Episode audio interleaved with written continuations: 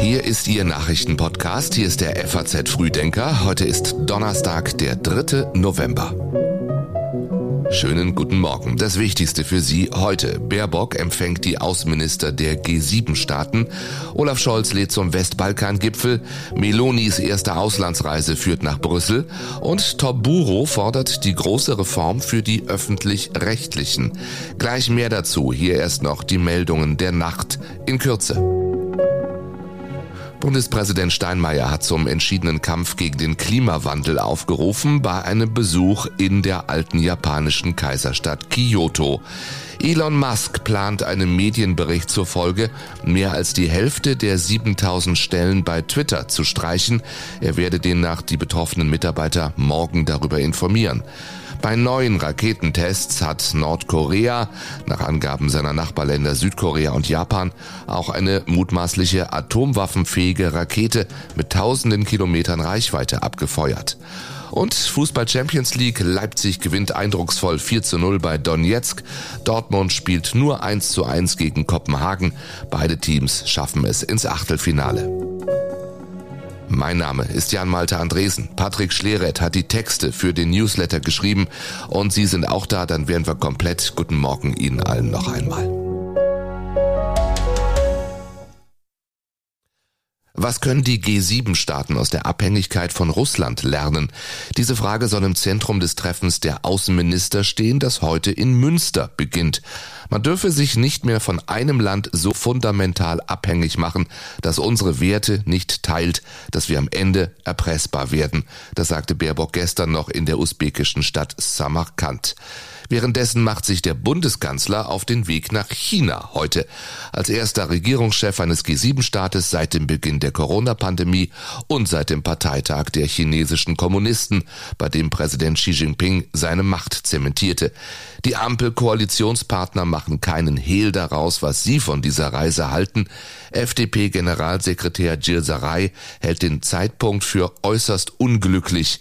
Baerbock erinnert an den Koalitionsvertrag, in dem eine veränderte China-Politik verabredet worden sei. Ja, und dazu die nicht enden wollende Kritik aus der Opposition, auch wegen der Beteiligung des chinesischen Logistikriesen Costco an einem Hamburger Hafenterminal. Wenn wir heute darüber zu Recht klagen, dass wir abhängig geworden sind von russischem Gas, dann kann es doch wohl nicht richtig sein, dass wir sehenden Auges gleich in die nächste Abhängigkeit marschieren.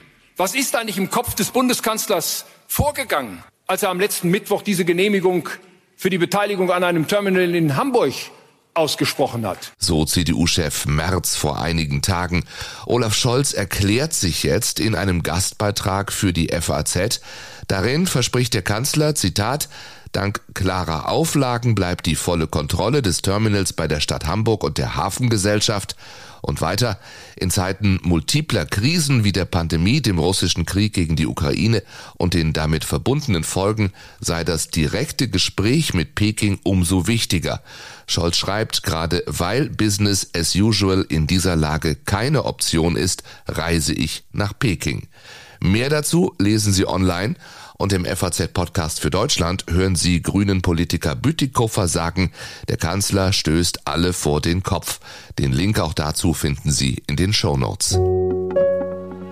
Bevor der Kanzler nach China aufbricht, lädt er heute aber noch zum Westbalkan-Gipfel nach Berlin.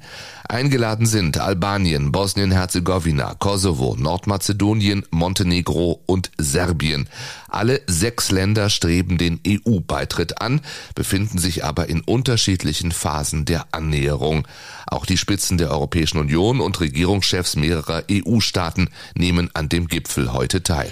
Denn die westlichen Balkanstaaten, sie gehören zur EU und gerade in diesen Zeiten ist das ein wichtiges Zeichen des Friedens und des gemeinsamen Zusammenstehens.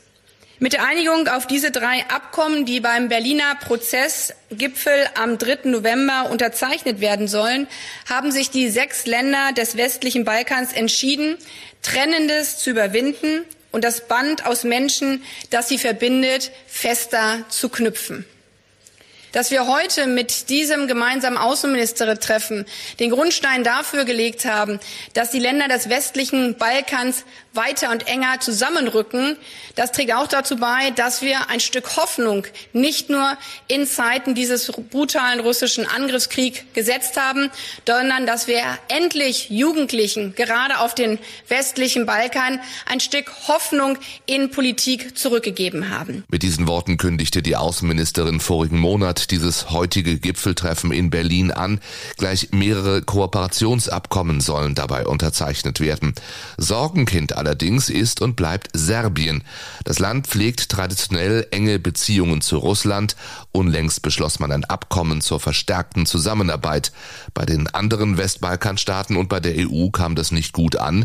Die Bundesregierung drängt deswegen auf eine Entscheidung Serbiens, sich zwischen der EU und Russland zu entscheiden. Es wird zunehmend unbequem auf dem Zaun zu sitzen, hieß es aus Regierungskreisen. Moskau vollzieht eine unerwartete Kehrtwende. Erst am Samstag hatte Russland das Abkommen über die Ausfuhr ukrainischen Getreides über das Schwarze Meer ausgesetzt. Jetzt ja, wurde es wieder eingesetzt.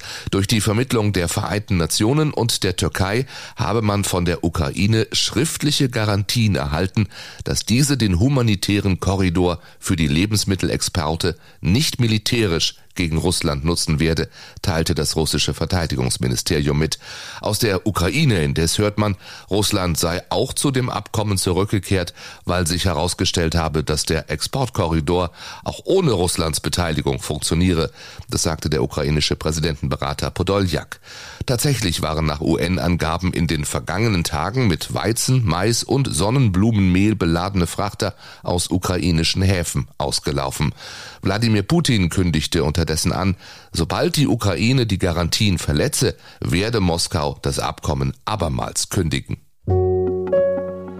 Wir schreiben eine neue Agenda im öffentlichen Personennahverkehr in Deutschland und das in einer Zeit, in der wir wirklich dringend mehr machen müssen, auch für Klimaschutz im Verkehr. Sagt Bundesverkehrsminister Volker Wissing und meint das 49-Euro-Ticket. Das kommt nun und vielleicht schon zum Jahreswechsel. Nach zähem Ringen um die Finanzierung hat sich die Ministerpräsidentenkonferenz gestern auch darauf geeinigt. Der Bund übernimmt die bereits versprochenen 1,5 Milliarden Euro. Die Länder zahlen einen Beitrag Beitrag in gleicher Höhe. Bundesverkehrsminister Wissing sprach von der größten ÖPNV-Tarifreform in Deutschland, die auch in Europa einmalig sei. Mit einem solchen Konzept, mit dem wir Angebote machen, die die Sache einfacher machen, digitaler machen, nutzerfreundlicher machen und eben auch ähm, ja deutschlandweit Angebote ähm, äh, schaffen, mit einem solchen äh, Konzept äh, werden wir vorankommen, ohne Mobilität einzuschränken und genau das war immer mein Ziel. Als Ziel gab er die Einführung zum Jahreswechsel aus, ob das tatsächlich gelingt, daran gibt es wegen komplexer technischer Fragen aber Zweifel. Baden-Württembergs Verkehrsminister Winfried Herrmann wies in der Süddeutschen Zeitung darauf hin, dass Automaten umgestellt, Tarifsysteme angepasst und Gremienbeschlüsse gefasst werden müssten. Die italienische Regierungschefin Meloni macht heute ihren Antrittsbesuch in der EU. Die Parteichefin der rechten Fratelli d'Italia wird heute Nachmittag zu Gesprächen mit EU-Parlamentspräsidentin Metzola, Kommissionschefin von der Leyen und Ratspräsident Michel erwartet. Meloni führt die am weitesten rechts stehende Regierung seit Gründung der Republik im Jahr 1946 an. Ihr Kabinett berief Anfang der Woche gleich zwei Politiker unter Faschismusverdacht auf Staatssekretärsposten. In der Vergangenheit war die erste Frau im höchsten Regierungsamt in Rom durch scharfe Kritik an der EU aufgefallen.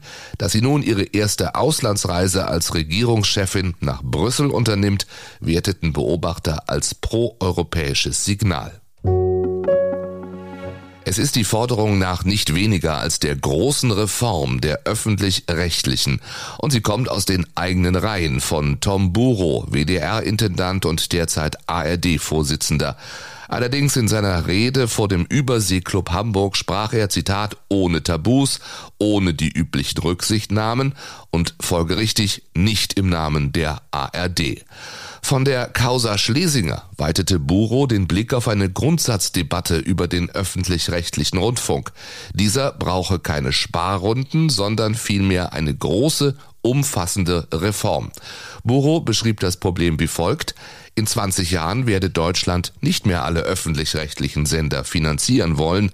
Wenn wir jetzt nicht verantwortungsvoll und ehrlich einen Neuanfang machen, wird es schlimmstenfalls keinen Neuanfang geben. Buro forderte deswegen einen neuen Gesellschaftsvertrag, der an einem gesamtgesellschaftlichen runden Tisch ausgearbeitet werden solle. Wie er sagt, ohne Tabus und ohne Denkverbote. Das war's von uns für diesen Donnerstag. Thema im FAZ Frühdenker Newsletter ist heute auch ein 500 Jahre alter Cold Case. Da geht es nämlich um die Frage, ob König Richard III. seine Neffen ermorden ließ, um ungehindert den Thron besteigen zu können. Königin Elisabeth II. lehnte eine Untersuchung ab. Ihr Sohn Charles III. hingegen sucht nun offenbar nach Antworten. Lesen Sie, wie gesagt, im FAZ Frühdenker Newsletter. Den sollten Sie ohnehin abonnieren, damit Sie uns nicht nur hören, sondern auch noch ein bisschen ausführlicher jeden Morgen lesen können und den gibt's dann eben in Ihrer Mailbox. Ich wünsche Ihnen einen schönen Tag, wenn Sie mögen, bis morgen früh.